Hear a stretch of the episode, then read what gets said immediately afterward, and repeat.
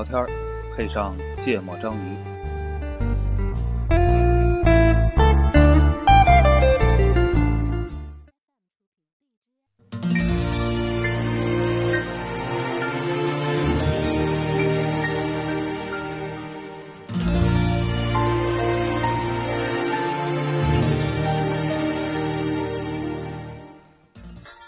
大家好，欢迎收听《芥末章鱼》，我是顾哥。大家好，我是一泽。我是娜娜，嗯、今天我们是第二期，然后今天想聊一个话题，就是硬盘外的老师们。对，主要是硬盘外的，就是我嗯们可能未来会做一期硬盘里边的。对，嗯，啊、主要是为了区别苍老师。嗯 然后这个是因为这个时间嘛，那个教师节刚过，然后所有人呢，就是上过学的都受了老师非常大的影响。然后，嗯、我们都是对老师相对来说是比较尊敬的吧，有那么一个态度在。然后呢，今天其实想，呃，跟大家讲讲我们经历过的这些老师大概都什么样，然后我们想想这个我们希望老师是什么样。然后我们先从印象最深的老师这个角度去说吧，怎么样？嗯，那个就少少说性启蒙啊，就是咱这期就是硬盘外了，已经啊 其实其实刚才顾哥有个话，我就特别，就我不太同意，就我们对老师特别尊敬？因为我好像其实没有尊敬过什么老师，从小到大对老师就一个字，有有有有要吐槽的，要要讲段子的，赶紧啊！对，因为那天我们在讨论第二期聊什么话题的时候，顾哥就说要聊老师，我当时说我不想聊，然后就问我为什么，我说我操，对老师就没什么好印象。然后后来我觉得也挺好的，就是顾哥吧，对吧？这么正能量的一个人，就可以聊点儿聊点儿对老师的好印象。像我这种对老师完全没有好感的人，就聊点对老师的坏印象。然后就处在中间的一泽，我也不知道他想聊啥。我就以讲段子为主啊，我有好多跟老师特别神奇的段子。我我觉得这个还是我我我来先说吧。对他怕一开始就负能量，把大家就搞跑了。不，我觉得其实呃，我从小学、初中、高中就接触到这些就是比较亲近的老师，他们还都是真的是为人师表，再去传道授业。那就是呃，尤其是就上初中的时候，这个当时我身体特别不好，然后嗯、老师会说，就是不要那么努力的学习，要把自己的身体养好。然后其实我从小到大一直是一个相对来说比较乖的孩子吧，然后那个时候就感觉所有人都在为这个学业、为学习成绩去拼，然后好多老师都说啊，我只喜欢那些学习好的这个学生，嗯，然后或者说喜欢那些特别听话的，或者喜欢家长给送礼的。对但是对对但是其实我当时还不是特别好吧，但是也是班级前几名。但是那个时候老师就会说啊，你不要特别考虑你的学习成绩，你的身体很重要，不要老生病，要多锻炼身体。然后就是他他作为班主任，你想他的这个这个业绩压力是什么呢？KPI 是啥呢对，KPI 是啥呢？是哎，我自己教的这些学生有几个能上重点高中，对吧？上初中的时候，他不是，他就每每天放学给我们加一节课，那节课干嘛呢？带我们出去体育锻炼去，对吧？虽然说当时也是有那么什么这个中考、体育考试那么一说，但是他带着我们去，就每天呃放学之后就去操场跑圈儿，然后踢球，然后做什么蛙跳、引体向上这些这个体育运动。那对于我这种当时身体不是特别强壮的这个男孩来说，哎，特别重要。哎，我我觉得就是顾哥这期节目就是比较正能量，可能也是真是就是赶上好老师了。就是对我刚才也想说这个，我我确实是就是没我我小学的那个第一任班主任是一老太太，我不知道她是退休返聘的还是，我觉得我操，当时我能喊她奶奶了，你知道吗？嗯就是收礼，嗯，最快的收脑那个老师围巾吗？那咱那个年代有脑白金吗？还没呢。但是反正就是就谁送的送的送的礼多，然后那个就是你学习又不太差，就谁就特别得宠。对，刚才顾哥说什么为人师表，就是为什么我对老师意见那对，么大？他不为人师表。我觉得我遇到大部分老师都没有这个师表，你知道吗？就是还一样的，就是顾哥说，你看他传道授业，对吧？巴拉巴拉，我觉得我遇到老师就没没传什么道授什么业，主要就是收礼。那你们小时候没遇到过那种老师吗？就是我在小学也好，初中也好，高中可能好，其实我高中老师都还不错，我们学校比较重点。初中几乎所有老师都遇到的，我最大困扰就是非得办补习班。啊，就收钱嘛，就是额外挣钱嘛。但他其实办补习班的目的也不是为了补习，不像现在说就是上课讲一点，下课就不下课才讲真的，他就是给你一个让他让你们送钱的途径。对，我们班级当时初中那个，我最想吐槽就是我们初中那班主任。哎，我记得有一有一有一两年，好像就是重点查过这个，那是咱们毕业之后的事儿。咱们毕业的时候，就咱念初中、高中的时候，我觉得这事儿非常的明明确。特别特别多这种，就我我当时去参加补习班，我也不去上课，他就对我特好了，哦就交钱就行呗。交钱就行了。对，四百块钱一个学期，零零一零二年的。就主要是我也从来不参加补习班，所以嗯不参加补习班，他就天天向你妈告状啊！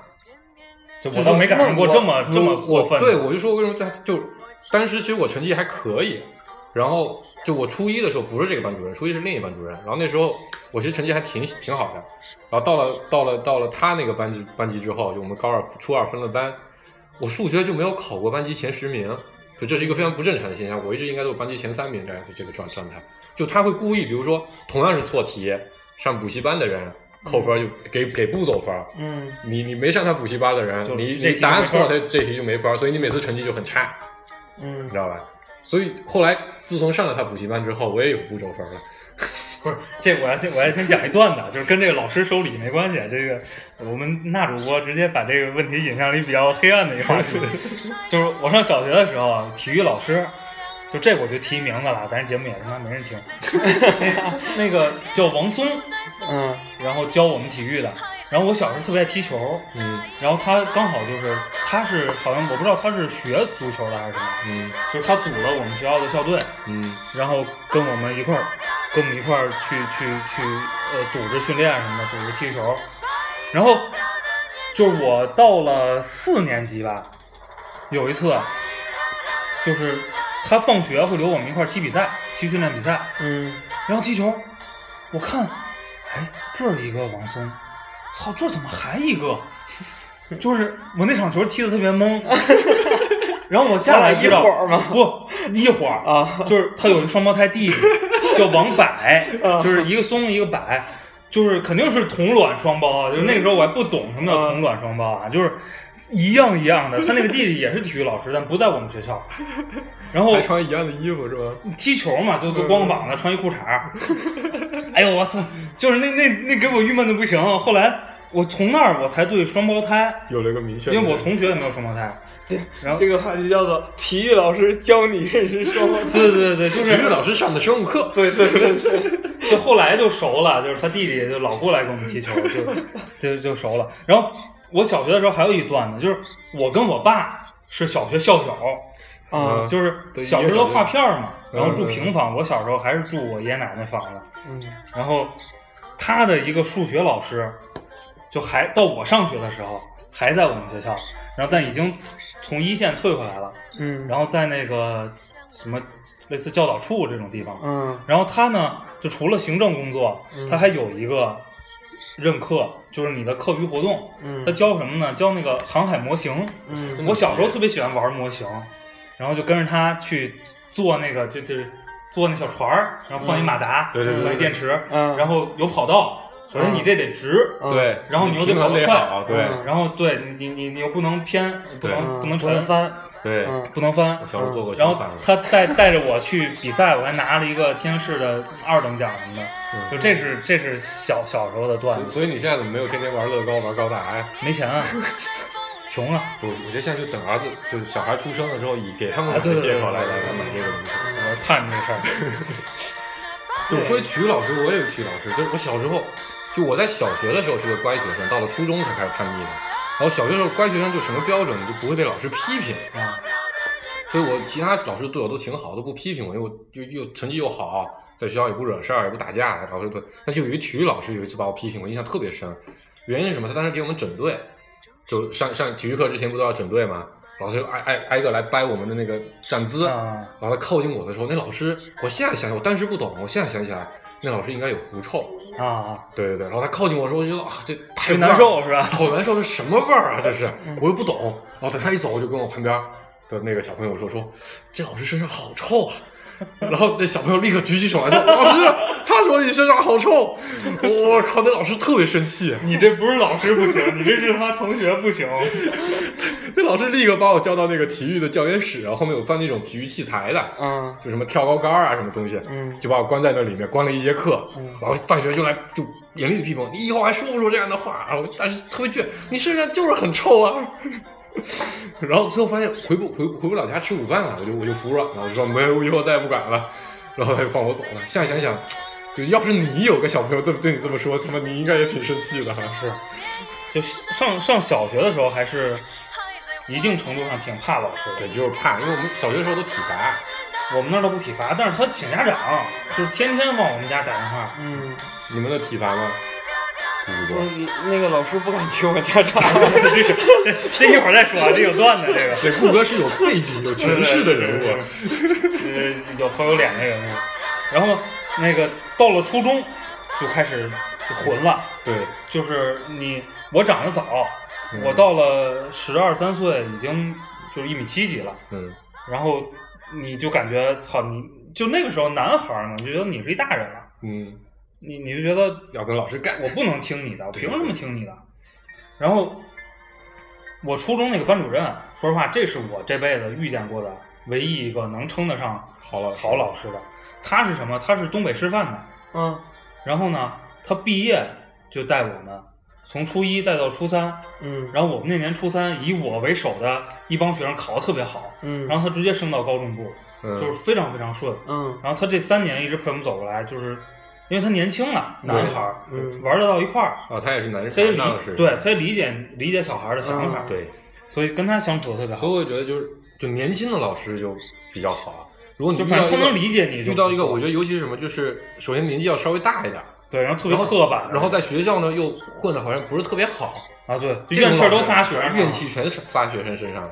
反正我在初中就后面两年就遇到一个，就他又是我们年段长，然后在我们方言里，年段的方言跟奶罩的方言 是谐音，所以我们都叫他奶罩。然后他就是特别猥琐，那牙齿爆的上嘴唇都包不住了，你知道吧？然后他大家都叫他哦，他他真名叫方平心，然后我们大家都叫他色兰心。方平星是吧？方平心啊，跟北邮校长没有关系。就为什么呢？他老喜欢给女同学指导作业，啊，男的是吗？男的啊，四十多岁，女儿女儿当时应该也上个小学快快毕业的样子。就他老喜欢给女同学指导作业，找班上那个特好看的女同学，就到这边拍拍她的肩啊肩膀，这题会不会做呀？哎呀，你这个答案有错呀。然后那女同学有男朋友，那男朋友就也恨得咬牙切齿的，啊你知道吧？天天就说，等我初中毕业了，我就好好把他揍一顿。结果初中毕业，大家都他妈天天泡网吧去了，根本就没空去揍他。不是，我也我也遇到一这样的老师，这就是我本来没想起来的。那个我也是初中，关键他不是正经的课业老师，他是一美术老师。嗯，我觉得那个人特别变态，就他每天穿一，就是你知道那种女生嗯。跳健美操那种健美裤，他自己穿那个，对男的女的，男的，我操然后还挺胖的，留一小胡子，每天穿健美裤，就他就是就专门辅导女生，而且就就是刻意制造一定程度的身体接触触那样的。然后我们班女生都特别特别讨厌他，然后结果让我们班男生给揍了，然后他就他就不教我们班了。你们说明你们网吧泡的不够好，我们真是泡网吧泡的没空揍他，你知道吗？我说到说到揍老师这个事儿上，就是当时就对就我们我们的初中的班主任，他也是那个就年级主任，就是教导主任吧。也是一个奶罩呗。不不不，他就是特别，就在我心里边是一特正直的一个人，然后对所有学生管就是管教都是有方法，然后就遵循一定原则的这种这种老师。然后呢，但是就东北的那个学生吧，就是跟你刚才说的一样！对，上了初中都觉得自己是大人了，然后就是觉得，哎，老师你管不了我，那就按自己想法去做事儿。那有的时候老师管，然后东北的这些就有一些学生的流氓气就发挥到了极致，就要打老师。嗯，嗯，那但是其实没有大的原因，你知道吧？对，就是看不爽，对就得揍他。对，然后吧，那个小流氓啊，都一片儿一片儿的。不是那个时候年轻人有种心态，就是你管我就不行，你管的对不对都放一边对，对对放你家而且两千年那那时候，《古惑仔》又那么流行，对对然后那个各地本身就有点黑社会的那种氛围都有，对不像后来严打了之后就好了。对，就那时候就大家都看《古惑仔》，所有人都一片一片的，然后嗯这帮人就上学呢，就就堵堵就堵我们老师，然后我们那帮学生呢，其实当时我们大概有个呃，当时最后是叫七匹狼，就 我们老你们不，你们为什么起福建企业的？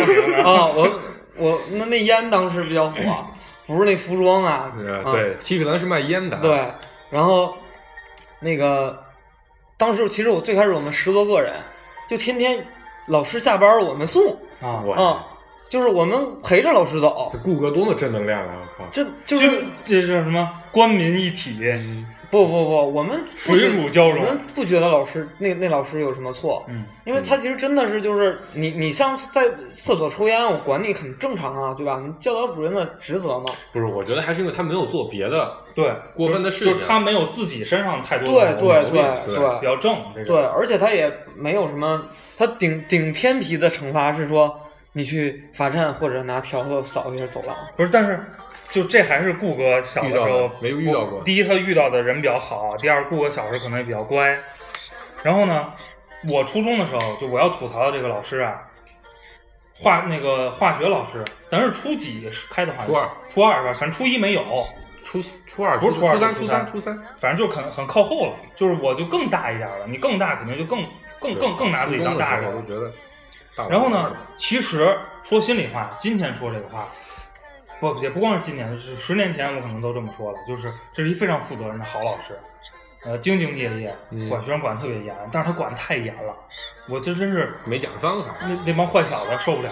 嗯，然后呢，这老师姓鲍，然后我还通过他的名字认识一个字，他叫鲍玉如，他那个玉是一个敏，一个一个像刘的右边的。啊，嗯我我以前不认识他，我以前一直管他叫鲍流如，然后其实特别认真负责的一个老师，就这老师被我们几个坏小子挤兑到什么事儿，就跳槽了，就不在这学校待了，他跳到了另外一个初中去去去，嗯就为躲你们。就为躲我们，我操，因为这这事儿发生在我们毕业之后，嗯因为我毕业了，我都在嘱咐下两届的学生，就是他的课你就别好上，该整他就整他。嗯就那会儿把这老师，就我现在想想，小时候忒混了，把老师整到什么份儿？那会儿都骑自行车上学、嗯上班儿，骑自行车上班放气吧，放气儿时候小子，嗯每天都把他轮子卸了。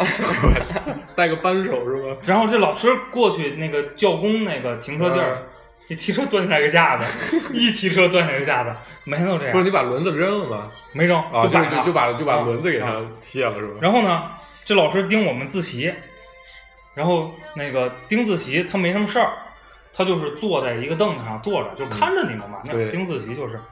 然后呢，这老师特别爱干净，女老师，其实是个特别好的人，说实话特别好的人。他就每次在那坐子上，在那凳子上放一张报纸，嗯就是就稍微挡点灰，因为学校你知道各种擦黑板啊，嗯各种各种粉，挺脏的。然后他就垫张报纸，然后我看操，垫张报纸，然后他中间去厕所，然后我们几个坏小子拿双面胶，你知道吗，在报纸上贴他妈好几条，然后把那个那面都撕下去，他也不注意看，对对对，回来啪坐这儿了，然后发现不太对，站起来了，然后报纸也跟着起来了，往外一撕，裙子上贴好几条报纸，然后那个寒假之前，一般寒假就快过年了嘛，嗯整他，然后我们那个讲台儿，讲台儿木头的，然后上面就那种三合板好几层，然后那个老了嘛，就都旧了，就都裂起来了。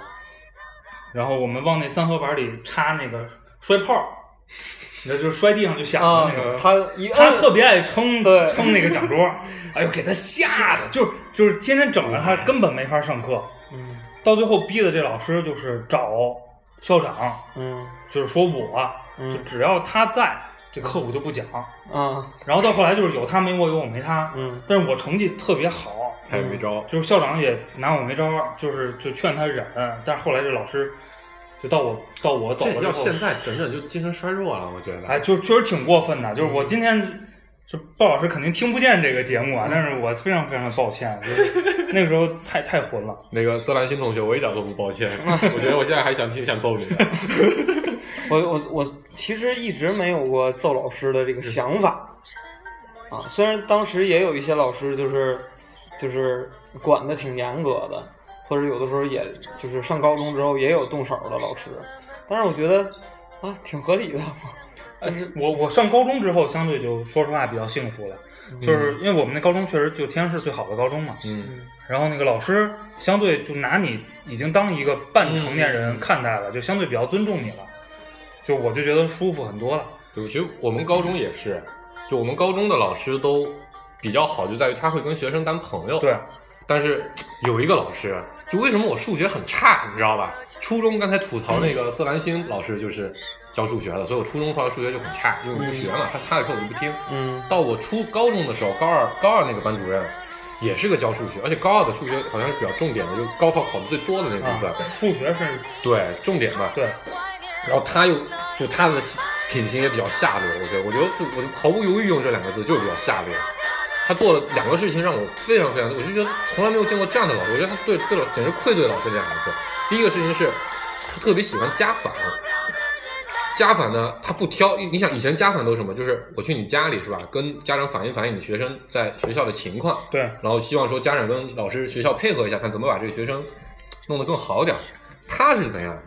他专挑我们班级里比较有钱的那些学生的家里去，啊，你知道吧？这就是他自己不正，然后他有一年有一年国庆的时候，他他外地人，然后他就住住宿舍嘛，他没地方去，他就问我说：“你你们家国庆都在不在家？”我说在，他说我要去你家家访。然后我爸当时就想说：“哎，我成绩也挺好的，也挺乖的，为什么要来我们家家访呢？而且平时跟学校沟通也挺多的，感觉没什么可说的。”他就来，来了之后，就就反正就在我家又吃又拿，然后完了还非得去外面吃。就我爸本来就说那出去吃个便饭，他就说哎那你们当地有什么好吃的呀？类似于这样问了一通，然后我爸就给他请了一个还挺好的饭店吃的饭。中午安排在我家，下午就安排在了另一个同学家待。一天啊。哦，他他整个国庆七天去了十几户人家，好吗？全整个我们市区挨个挨挨家人家里转，这是他做的第一个事情。第二个事情是，他当时一开始他初一时候高一时候教课就教的比较好，然后那个升的比较快，就成了我们什么团委书记在学校了，嗯他就有点小权，他有点膨胀。然后就觉得他们班级成绩好，就我们班级成绩一开始还可以，后来就其实后来很差，因为被他教的就很差，大家都对他很不爽。然后有一个同学就比较也不捣蛋，就老逃课。啊，家里他是富二代，然后他爸妈都做生意，没空管他，他就每天就泡网吧。那其实他也不捣蛋，也不影响别的同学学习，也不像你上课折腾老师，啊他就不来上课而已，时不时来了在学校里睡觉。他就看他很不爽，就非得要把他开除了。然后开除这个事情，其实本身在在咱们那个年代，义务教育这种，就开除就很很严重了很严重的。对你无非你就跟他劝一劝，让他转学什么，他又要开除学籍。他开除学籍，他自己跟校长说，校长就觉得没必要，他就发动全班的所有学生联名上书，非得把他这个人开除了。然后当时就写了一个，就是那种就是大字报大大字报，对，然后要求全班同学都签名。然后我当时是班长，我说我操，这他妈都什么事儿？不行，班级里谁哪个男生要敢签这个大字报，以后就甭想跟我来往。然后就带着我们班级后面三四十号同学就不签，然后把他气的呀，我靠，把东西都摔了。然后就因为这个事儿，他后来整了好几个同学，然后那几个同学后来家长就特别生气，就联合起来到学校去整他，然后他后来就被调到初中部去了，再也没有回到高中部。就我觉得就是就跟老师对着干这个事儿，基本上都发生在初中。嗯就我觉得这中间有一个矛盾，就是特别是男孩儿，嗯就是你初中的时候，你觉得自己是大人了，但是老师拿你当小孩儿，嗯就是他不懂得当一个成年人去去尊重你，然后就矛盾就比较多。嗯所以就是，其实我觉得到了后来，高中高中就就就相对就好很多了。对，那个我们听首歌，然后听歌，这个黄黄黄黄主播选的歌，啊，我选的是 All the Young Dudes，因为那天说要聊起老师，我就想起了，是吧？当年有好多好多年轻时候跟我们一块捣乱的兄弟，对吧？这里面这首歌就描述了各种各样不同的奇奇怪怪的人。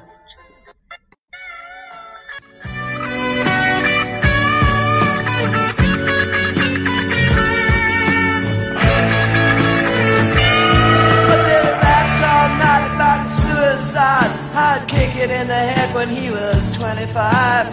Speed jive, don't wanna stay alive when you're 25.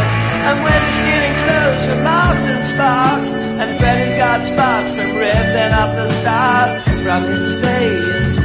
Funky little road rage. The television man is crazy, Sam with juvenile delinquent Rex.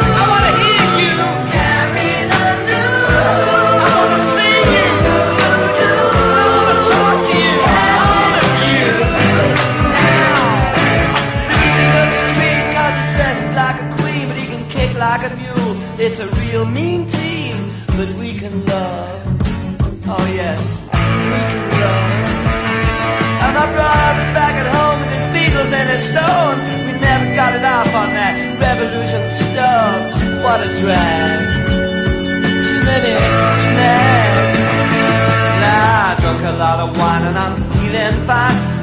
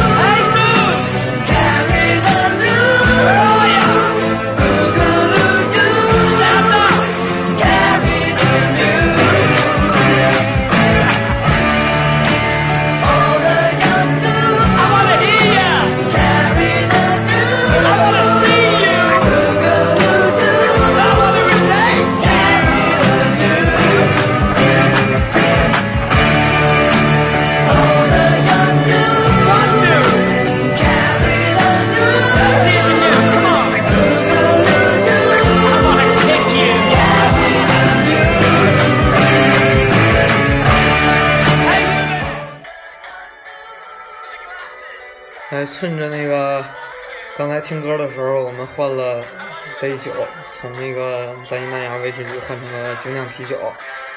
嗯、大鲨鱼，嗯，然后我们接下来呢继续聊，然后我们这个印象里的老师们。然后刚刚说了半天初中哈，就莫名其妙初中啊，对，莫名其妙讲了半天都是讲的那个那个时候了。咱现在说说高中老师吧。哦，嗯，反正我先说啊，啊，我那个高中班也也是班主任，也是年级处长。那是顾哥都是重点班，你知道吗？哎，对，重点班，重点班。精英人士嗯，精英人士。那个，我们顾主播叫顾精英，就我我那个那个班主任对我特别特别好，然后顾客咋都遇到对他特好的老师？对，对，就是初中老师对我对我好呢，是也不知道不知道为啥，但我高中是因为我高中学习成绩好，一直是那个呃就班级第一，然后这个老师呢就会有一些就是呃管学生的时候一些呃方法吧，然后比如说我的好兄弟啊、大明白大明白。经常挨批，然后。比如我跟大明白一块儿干了什么坏事儿之后，他就会批评他，然后我在边上听着就行了，啊。然后他做了一个就是就是印象让我特别特别深的是，就是在我另外一个朋友身上的事儿。另外朋友干嘛呢？他高一下学期转学过来，他以前是一个搞体育的，其实你见过小开，啊。然后呢，他就学习成绩巨差，但是当时老师就觉得说你天天不好好学习，而且在学校你长得也帅，没事儿就老老那个聊姑娘，对聊姑娘，然后跟体育老师对着干，搞体育的吗？对，嗯，他谁也不服啊，对，谁也不服。然后他就最开始就批评的特别严，然后有一天呢，那个他他下班骑自行车回家吃饭去，晚上晚自习之前回家吃饭去。啊，然后小开干嘛呢？他绕着那个就是锦州那个就我们家那个体育场跑圈儿。啊，他吃饭去回去的时候，正好遇到了，在看他在那儿跑呢，啊就是浑身是汗在那儿跑，啊就是打了个招呼，嗯聊了两句，骑自行车走了。然后吃完饭一个小时回来，哥们儿还在那儿跑呢，啊！啊，然后就打那以后，他对我那哥们儿整个就是可他觉得这是一很有毅力的孩子，对，对他觉得说我不能单从这个学习成绩啊对看他，对，啊，这是明白人，对嗯，然后我就就就这个老师，就他不不说单对我怎么样吧，就是就感觉他这个从我朋友那儿给我他本身就是个明白人，对对，就是你说哎，这这种高中班主任对吧？他也当然也收礼吧，但我没送过，对，仗着学习成绩好啊。然后虽然也请过我家长吧，但是我当时也是特别调皮捣蛋嘛。但是就是你你觉得他是给你传达的是一个正能量，积极的对人生态度，对，要不然上高中时候也是觉得说你找对象，对吧？找找找女朋友，你说找学习好的，学习不好的不能找，长好看不行。啊，对，对吧？跟现在星哥一样，名校毕业了，对对对嗯这这我我说一下我的高中啊，就是我高中其实过得很丧，但是呢，我他大学一开始也很丧，参见第一期节目，，对，但是但是我并我并不讨厌我的那个高中班主任，就是我们高中就是因为校史特别长，嗯，南开中学，出过周恩来、温家宝等知名校友，然后呢，所以老师默认学生都是不错的，都是有思想的，就是他很尊重我们，嗯，就给了我非常大自由度。就高中丧完全是因为我自己，就因为我天天跟大文一块儿，那会儿特别文艺，你知道吗？主要因为大大文文，对天天天天逃学、看电影啊，就听听听音乐啊，买买打口盘，就是就那会儿就干这个事儿。但是，呃，我高中那个班主任是个数学老师，嗯，然后他是天津市呃特级教师数学教师的，他们教师有一个排名竞赛，嗯。就是你比如解题啊、嗯。讲题，嗯，就是他是第一名。嗯。然后我们那高中班主任特别牛逼，他跟刘欢是同学，然后呢，哎，刘欢是天津人是吧？天津人，啊。他跟刘欢上学的时候是同学，然后他是一个就专业能力特别强，然后为人特别正直，但是他不怎么管你这些闲事儿嗯，的这么一个老师，所以他给了我很大的自由度，我就跟他没什么仇，然后评价老师好坏是跟没有仇？对，就是你不管我，我觉得你是一好人，你知道吗？然后，所以就是他也是带了我们三年，相安无事。但是谁对他意见大呢？我们老爷子，我爸对他意见特别大。说这老师忒不负责了，就是我上不上课他都不知道，你知道吗？我在不在学校他都不知道。然后我高中我我那会儿就是文艺嘛，我喜欢留头发。然后我们那个学校是就是传统比较悠久那种，就是他不不允许男生留长发，就是过过耳朵啊什么的这遮种。遮眉毛，对，然后就，但是他也不管我，就是他为了避免这种冲突，比如升国旗仪式啊，或者做课间操，他就会把我排在最后，或者你就别去了，你在屋里你做做卫生。就是所以我我我跟他还是就是相处的非常愉快。但是呢，我高中有一个化学老师，又他妈化学老师，姓马，所以你现在知道硫酸铜是什么玩意儿吗？硫酸铜是啥？姓马，然后他呢是刚毕业，然后呢他应该是西北人，然后口音极重。嗯，我到了高中还是那种能不说普通话就不说，就是就是那种特别认家乡话的那种人。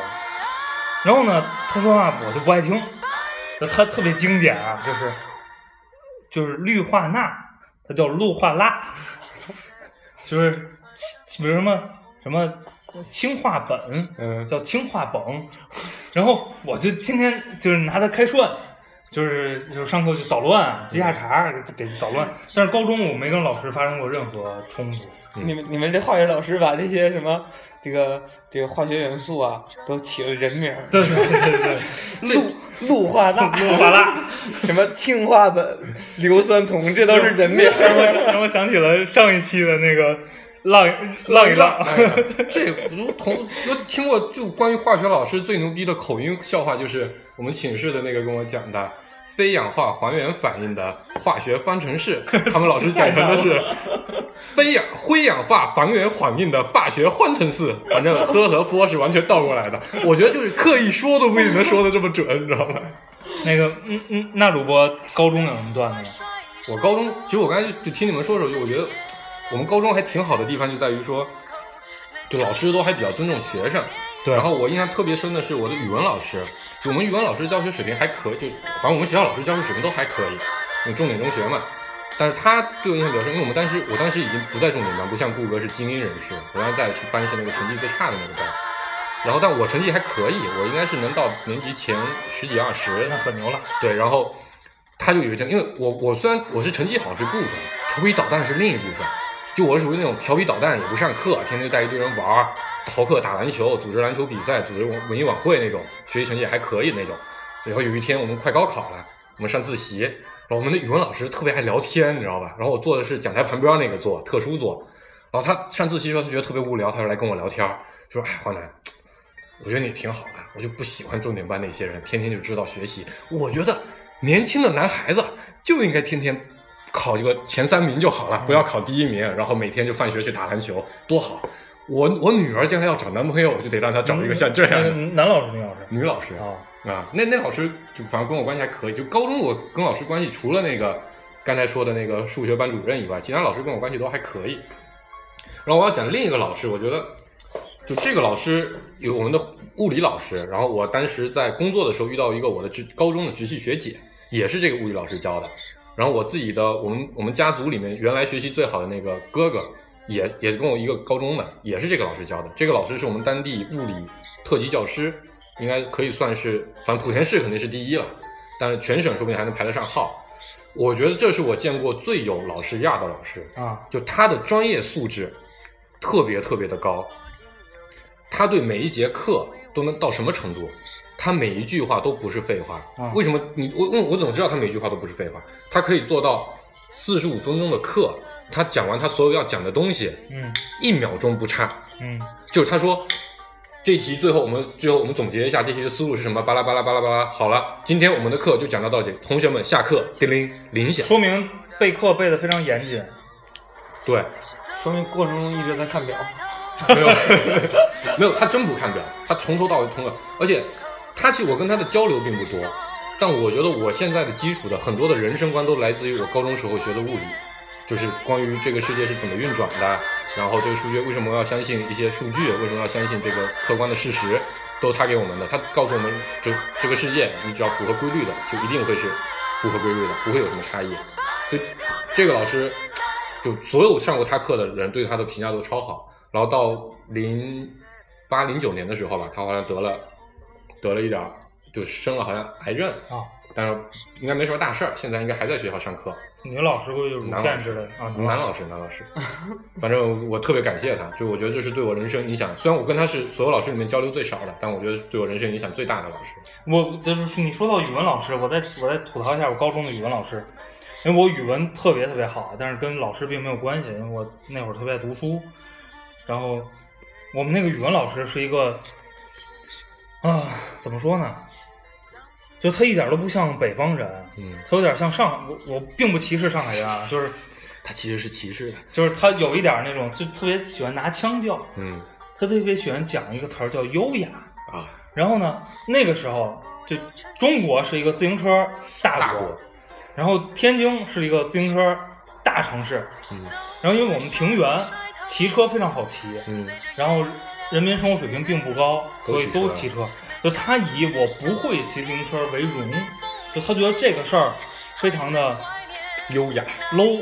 然后呢，他觉得每天就不是他觉得什么非常优雅呢？就是我男人骑自行车送我，嗯我坐在后边，哦是个女老师女老师环着他的腰，非常的优雅。然后他把我送到学校这个拐角，我这个信步的走进校园，白衣飘飘，对，这个，然后特别特别神的一个老师，但是就那会儿都不听他的课，因为他基本不讲正文儿。嗯但说实话啊，就是如果你放在现就是现在这个时代可能他挺有意思的。嗯，但是放在那个时代，就是那些比如追求成绩的学生，可能就觉得他挺烂的。对，但是反正我跟他关系也不是特别好。但是当时小杨是语文课代表，所以我还算给他面子。然后就我们这两个人，我跟我跟我跟一泽主播，就小时候因为跟老师没有太多的单独的接触，都顶多就是上课那点事儿。一会儿给大家讲一个牛逼的话题，就顾主播有一个特别牛逼的厉厉害，就我们那个聊这话题的时候，顾主播就是他想聊，因为我当时就说要聊老师，我就得骂老师。然后顾主播说我骂不起来，为啥呀？因为顾主播家里都是老师，知识分子啊知识分子家庭，书香门第。对，所以我们现在我们进首说对，我们进首歌现在先进首歌，啊然后我们回来要采访一下顾主播，嗯作为一个教育子弟，到底是一种怎样的感受？然后接下来这首歌我选的是那个《心灵捕手》的片尾曲，然后这个电影是为数不是特别多的，但我看电影总哭，这是其中之一，就是那个结尾真是把我看哭了，就是那个那主角应该叫叫 Will。然后那个他那朋友一直劝他说你要去跟这个老师去搞数学研究，但他一直不去。那朋友有一天去接他上学，发现他家里没人了，然后那种就又舍不得又开心那种感觉，我操，特别特别的感动。就大家听一下这首歌。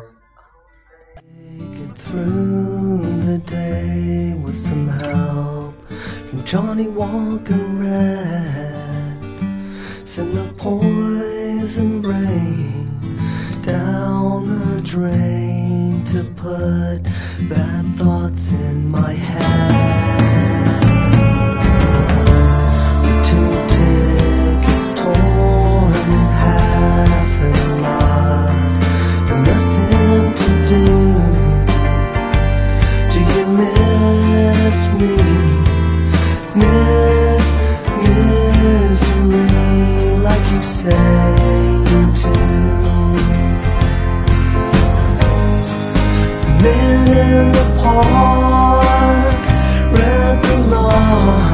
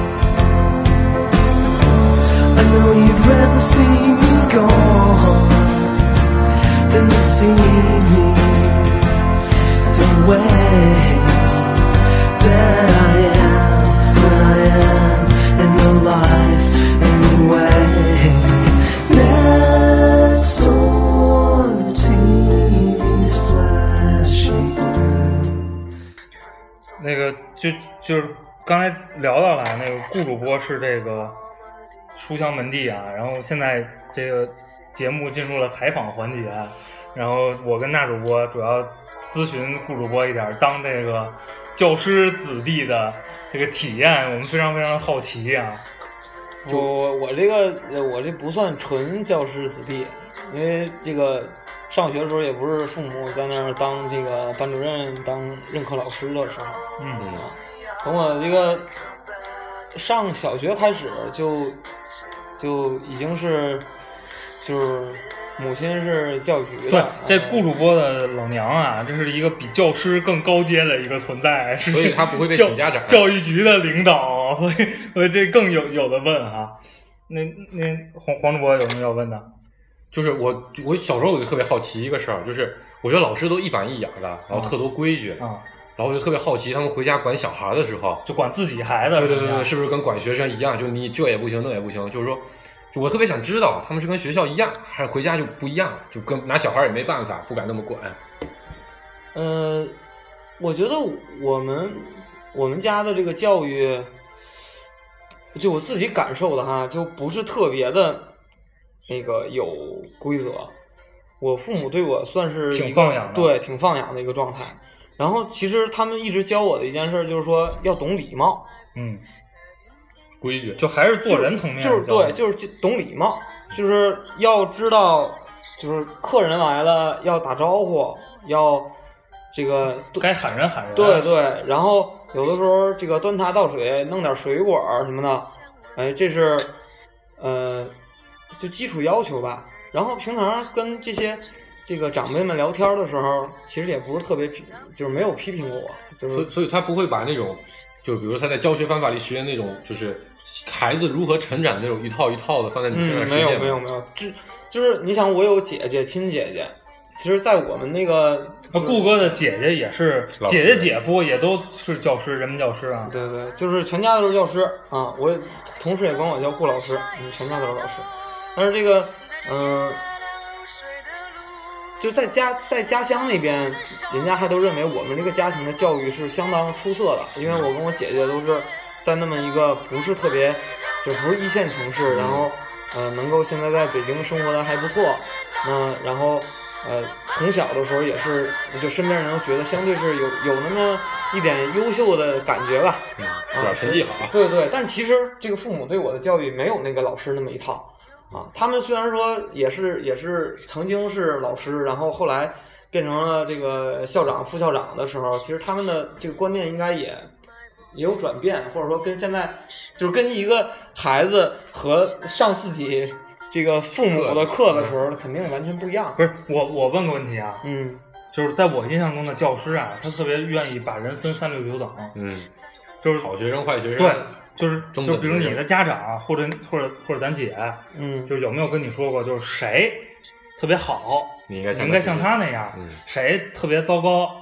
你就千万不能像他那样。不不，这我父母真不是这样。你想，我我之前也曾经说过，就是我上高中的时候，就我初中 不是身体不好嘛，嗯，然后上高中的时候，其实也父母也挺担心的，说你别老生病、老感冒什么的，然后就跟我说不要努力学习啊，就是就是你上课认真听讲就可以了，晚上不要熬夜学习啊，对对，前三名就可以了，不要每次都争第一啊，这种感觉。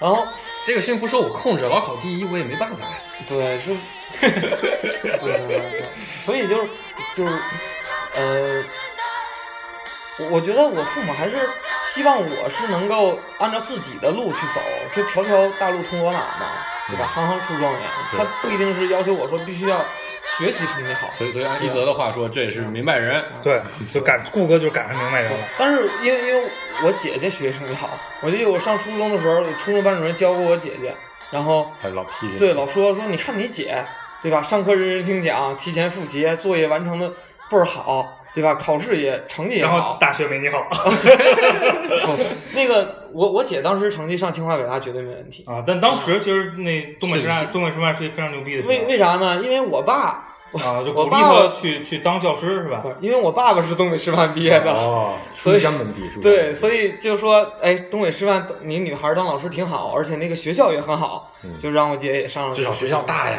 嗯，对，所以就刚才就聊到这个明白人的话题，就我觉得有的老师也能归到明白人的，有的就归不到。对，所以我觉得就是肯定每个人心里都会多少有点，就是你想象中的老师是一个什么样的样对子。对，嗯就我觉得为人师表这四个字其实是很重的，难很难是很重的。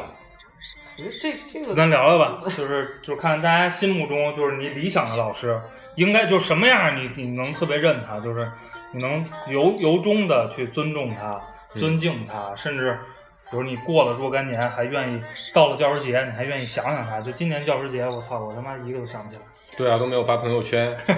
其实我我是觉得，就是当老师，就我心心目中的最好的老师是什么样的？就两点，如果他能做到的话，就是真的希望。第一就是为人，嗯，就是你自身得正，对他本身是一个就是，呃，就三观正吧，嗯三观正。然后他是一个善良的心态或者慈善的心态去，就是照顾你这个学生，是把你当小朋友或者或者把你当孩子一样，或者说他就是希望你好这种心态去跟你交流。所以就是就是从医的有这么一句话，就是医者父母心。其实对放老师，其实你也得有这心态。对，然后第二点是啥呢？第二点还是就是术业有专攻嘛，就是嗯他在他的专业领域上还是有建树，对，而且就是其实有很多人他可能就去做研究没问题，但他教教不明白。说不出来。对，就是我我记得当时我高中有个老师，就是他一直就逼着我学习，但我就说你这东西我不想学因为我学了不知道干嘛用。嗯，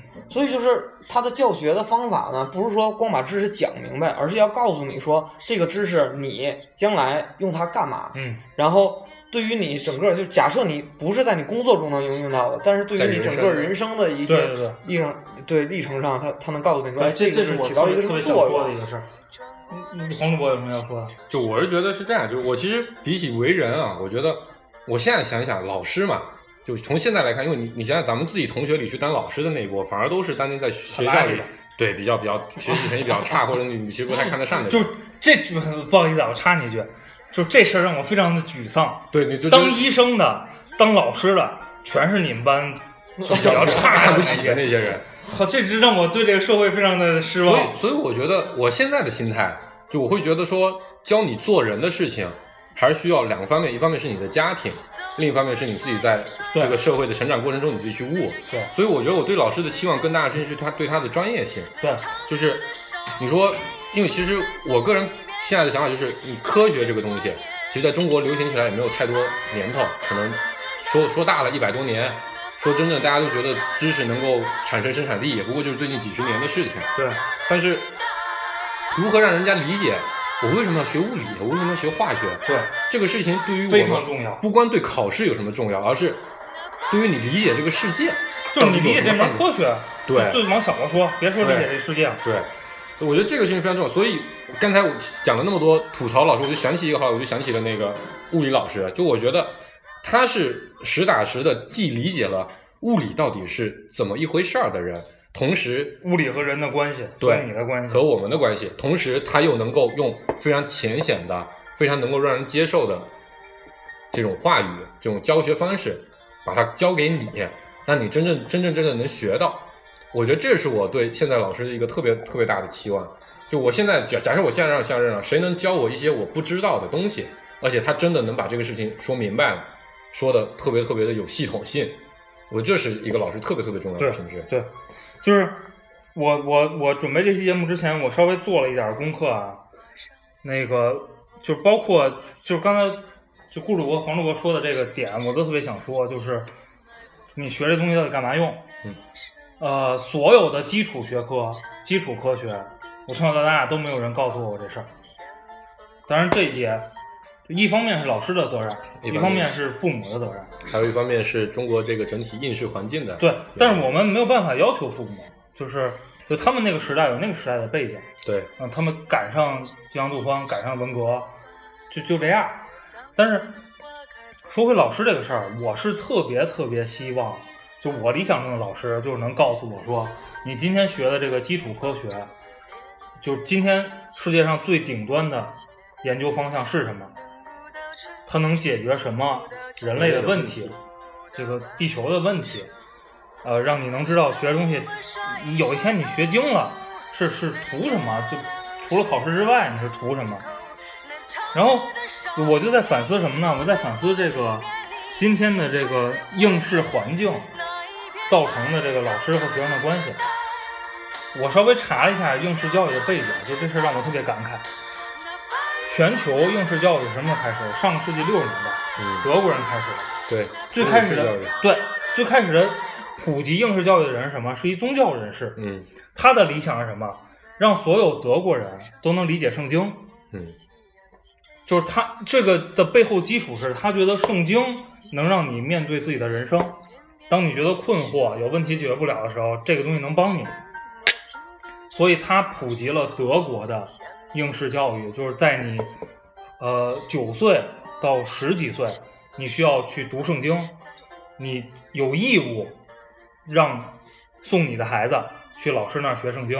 嗯他觉得这东西对你有帮助，但是就这事儿，所以我就想说什么呢？其实也怪不着当今的这个教师从业者，就我国普及应试教育非常非常的晚，对，非常非常的晚。我国把这个东西立成国家的就是义务教育法，好像是就是建国前后，没没没没没没这么晚。所以你应该刚才说的是十九世纪六十年代，对十九世纪六十年代，一九一九六五工业革命之前，对然后那个，所以就是我就说什么呢？就是咱们普及这个应试教育就很晚，然后又加上就今天这个这个对，就而且现在应试教育，说实话，你在相对大一点的城市还好，你到了农村，就职业其实教育非常非常差，嗯导致老师的 KPI 就是升学。嗯就他还没进化到一步，就是我教育是真的教育这个这个这个这个程度。但我觉得这也有一部分的背景是来自于说，就就是当年需要教育的人，是因为我们需要更多的有掌握知识的人能生产，能才能有更好的生产力。对，就在早期，农民你只需要知道那些基础的农业知识就好了。但是现在有了工业生产之后，你需要有更多的基础的学科知识，你得懂数学，你得会算账吧，你才明白这个东西怎么样做得更好更快。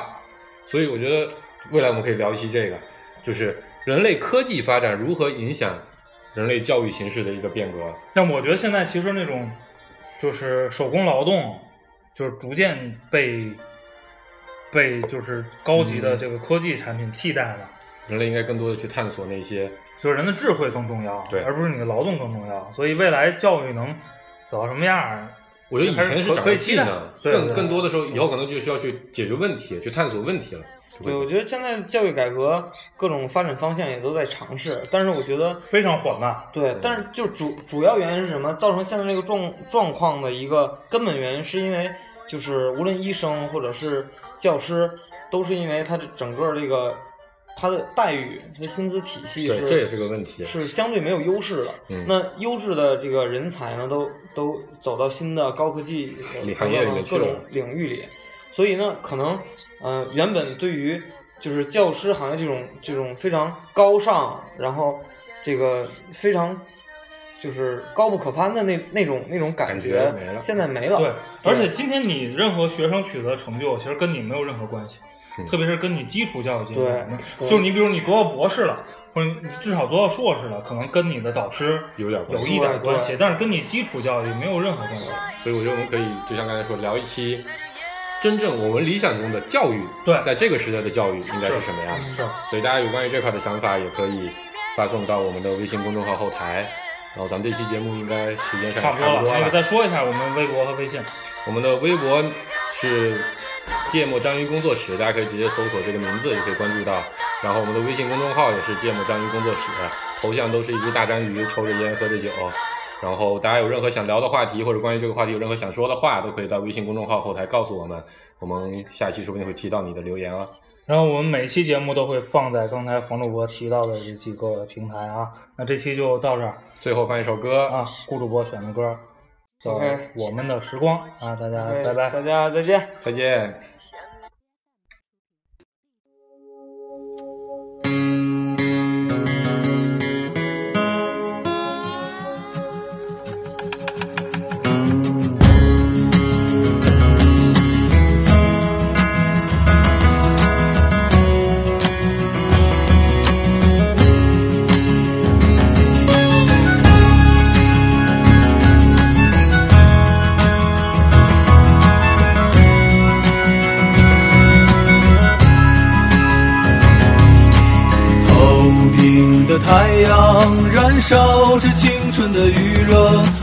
从来不会放弃，照耀着我们行进。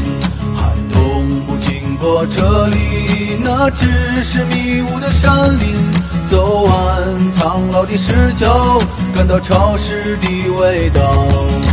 翻过了青山，你说你看头顶斗笠的人们，海风拂过椰树，吹散一路的风尘。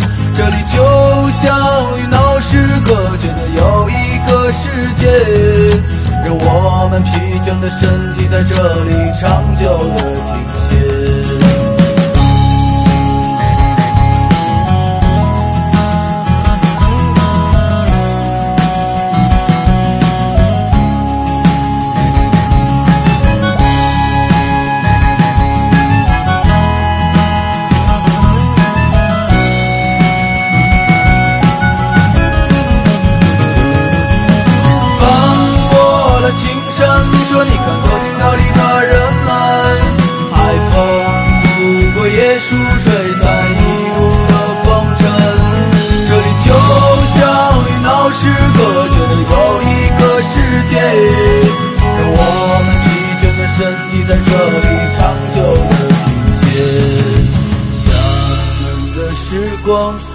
我们的时光，大海的波浪翻滚着我们的向往。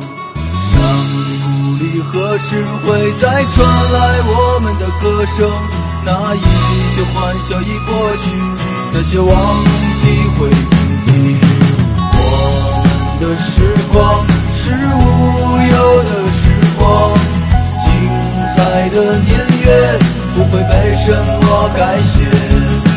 放纵的笑语时常回荡在我们耳旁那些路